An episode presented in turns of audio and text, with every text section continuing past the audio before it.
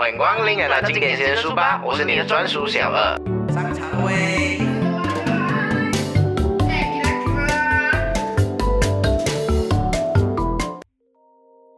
勿忘初心，回到原点。我是你的专属小二。今天我们继续分享沃顿的谈判课的第五章：如何打破谈判僵局。在谈判里，如果你不知道如何应该进行决策的时候，停是最好的办法。暂停并不代表谈判失败，而是考验谈判双方的决定和意志力，给彼此一个服软的态度的机会。尤其双方只都找台阶下的时候，更加愿意互相。妥协，做出让步，为了达到更好的效果。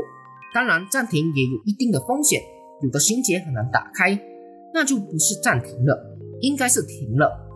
在谈判进行一段时间以后，可以暂停一个五到十分钟，在这个期间，双方可以走出一个比较紧张的气氛，回顾一下和谈的近况，重新考虑自己谈判中的地位，或者是清醒一下头脑，再继续谈判。因为谈判需要我们高度的集中，所以精力比较容易被消耗。适当的暂停可以让我们重新整理思绪。当谈判陷入僵局的时候，我们也可以用恐吓抓住对方的弱点，适当的恐吓对方。但是恐吓的用法只是在谈判中劣胜一个筹码而已。你可以向对方提出某方面的恐吓，保证谈判可以继续进行下去。一般的情况，如果对方有意谈判继续的下去的话，就会接受策略等一方的提出的条件。如果对方不接受的话，略胜一筹一方也可以通过恐吓的逼迫对方做出决定。但是在谈判中用恐吓法是一种非常强硬的态度，出现在对方的面前，也是最后没办法的办法。这种办法有可能让你达成。谈判的目的也可能导致整个谈判终结前功尽弃。恐吓最好的办法就是对付那些犹豫不决的人、拖泥带水的人，或者是设置这样子障碍的一方。我们要知道，恐吓不代表要挟，它是一种技巧，是我们抓住了对方的弱点，在不得已的情况下我们才使用。但是恐吓的同时，你要确保对方没有你真正的弱点，能掌控你的弱点。和或者是不能告人的秘密，恐吓法可以说让对方明白，如果这个继续讨论某个问题的话，可能会结束这个谈判。